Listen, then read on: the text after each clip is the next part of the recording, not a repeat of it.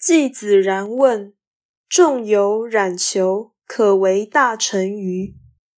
子曰：“吾以子为义之问，曾有与求之问。所谓大臣者，以道事君，不可则止。今有与求也，可谓具臣矣。”曰：“然则从之者于？”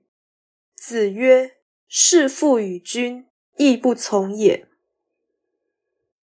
季子然问：“仲由和冉求称得上是大臣吗？”孔子说：“我还以为你要问什么大事，原来只是要问仲由和冉求的事。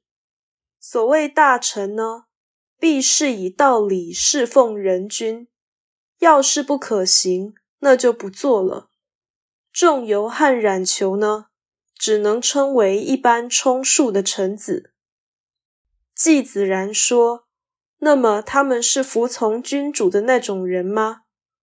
孔子说：“若是要杀父以助君，那也是不可能依从的。”本章理念简单。文艺或语气严肃，甚至含有讽刺，主旨在于批判政治次序的破坏。全文要点是以道事君，不可则止。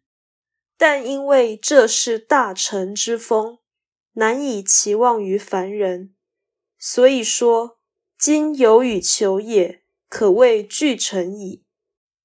然而孔子认为。自己的弟子再不好，也在他的要求下能维持基本的水准，所以弑父与君亦不从也，既有讽刺季氏乱政的意思，又有肯定门人从政不落俗套的意思。